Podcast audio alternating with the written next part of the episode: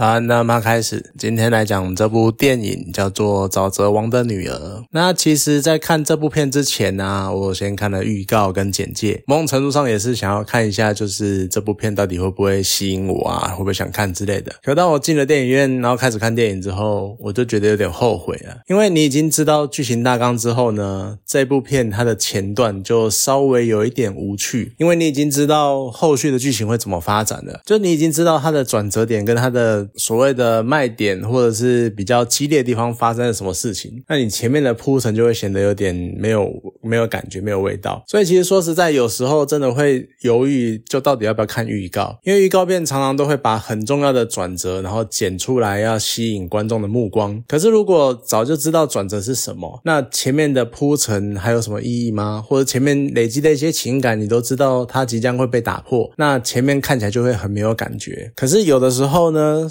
预告又有一种扫雷的作用，有的预告真的是你看了这个预告，你就觉得这部片一定是烂片，不想看这样子。所以我觉得这个真的是蛮两难的情况。不过其实重点是这部片它一直让我联想到之前讲过的沼泽谋杀案，因为它除了主体都跟女性的地位有关，然后还有它的故事背景呢，都是发生在荒野跟沼泽这些地方。除了这两点之外呢，更重要的是这两部片的宣传方向，它都跟电影本身想要讲的事情跟走向。像有一段差距，像沼泽谋杀案呢，它是宣传会让人家误以为就是它像一个什么案件的侦探侦查片啊、侦探片或者警匪片之类的，就实际上呢，它是沼泽女孩的心路历程，是沼泽女孩的一生这样子。而沼泽王的女儿呢，是他一开始会把它想成可能是以复仇题材为主的动作电影，再加上女主角是星际大战里面的瑞，所以你可能会觉得更有可能是动作电影。可是实际上呢，动作的场景并不多，甚至于一开始的那个场面堪称温馨小家庭，然后更多时候他探讨的是一些比复仇复仇更复杂的一些情感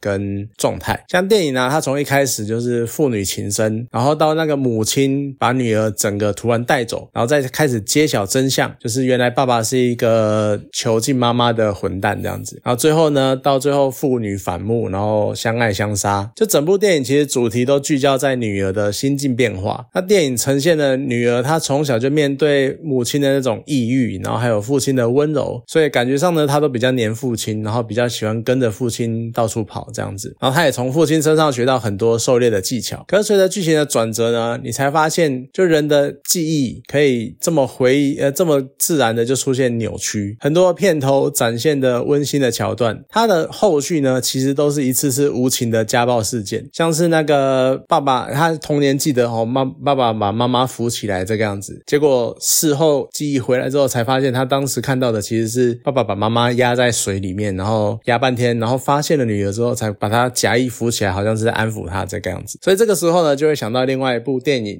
国片《返校》的经典台词，就你是忘记了，还是害怕想起来？而且更何况这一切呢，其实都发生在女儿的幼年时期，它是一个人格发展跟定型的阶段。那这一切的扭曲呢，都会轻易的将人变成一个怪物，像女儿。后来能够转成正常，我觉得真的是非常的难得，因为随随便便都可以让她走歪，变成一个可能心理变态，或者从小就价值观扭曲这样子，就她看起来长大哎还蛮正常的。我相信事件之后啊，就父呃那个母亲跟继父他们对这个女儿的照顾一定有非常非常关键的作用，一定帮她算是疗愈了心里面很多的创伤。蛮可惜的是，电影没有对这一块多加琢磨，就也是归类在女主角忘记的部分。那女儿后来对于丈夫。的坦白其实是蛮让人心酸的啦，因为他从小最信任的对象，信任了十几年，他最爱的爸爸却是一个超级邪恶的罪犯，甚至于是囚禁妈妈，然后他们是他是在犯罪之下产生的产物，这样子，这种心理创伤就导致他直到三十岁都还很难对人敞开心胸，因为就是被扭曲的不只是他的回忆，还有对人际关系的态度，因为他再也不相信任何人了，因为他曾经最信任的人都可以背叛他，而且甚至于扭曲到什么程度呢？到最后。当年的那一个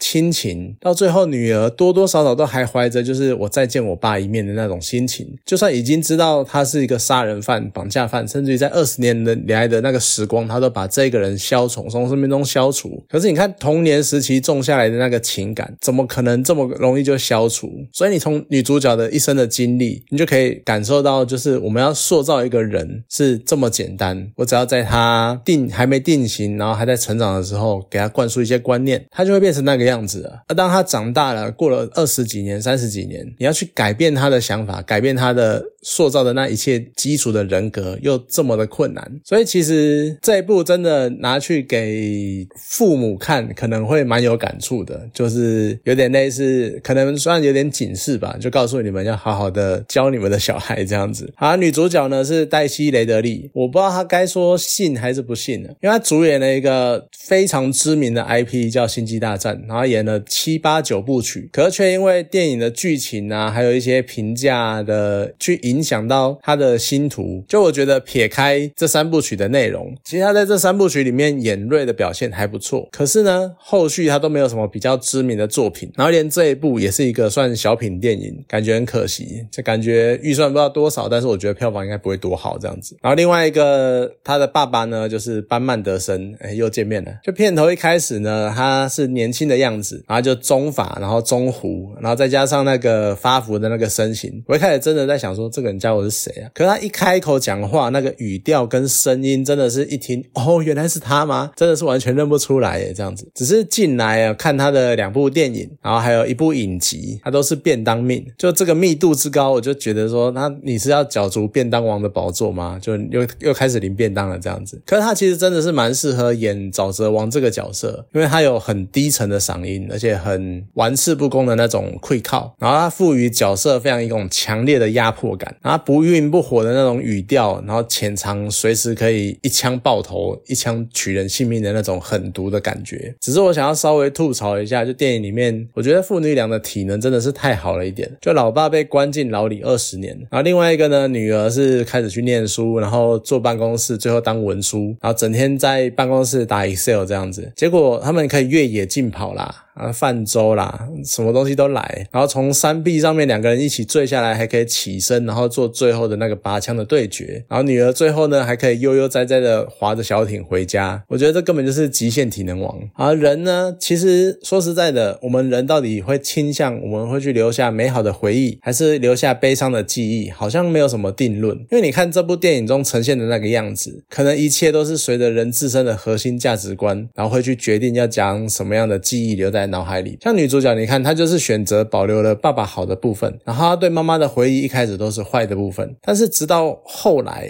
就要再套一句经典名言，就是曾经发生过的事情不可能忘记，这是只是想不起来而已。这个是神隐少女的台词，就她到最后才又想起来，原来爸爸当初是这么坏，然后妈妈对她是这么的好，所以其实这些记忆呢都会留在你的脑海里，只是在于你会你的表面意识会选择记得或是回想什么样的回忆吧。我觉得可能到最后都是无论好坏，所有的回忆呢，或所有的事件发生在你身上的各个面相，都会留存在你的潜意识中。然后根据你自己的选择，也许会有误差，也许会有偏颇，但是所有的一切原本都还存留在你的脑海中，直到有一天你可能想起来，或是再度的被唤醒。我觉得这是一个，就像我刚刚讲的，是一个小品电影，还算 OK 啦，还蛮有趣的。那有兴趣的话可以去看一下。好，今天这部电影就讲到这边，好，谢谢大家。